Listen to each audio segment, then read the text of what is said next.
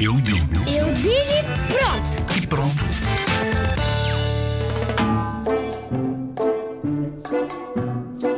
Sentimentos é quando as pessoas falam mal e as pessoas às vezes ficam com sentimentos. Os sentimentos são quando uma pessoa gosta de outra pessoa. Os sentimentos é o que nós sentimos.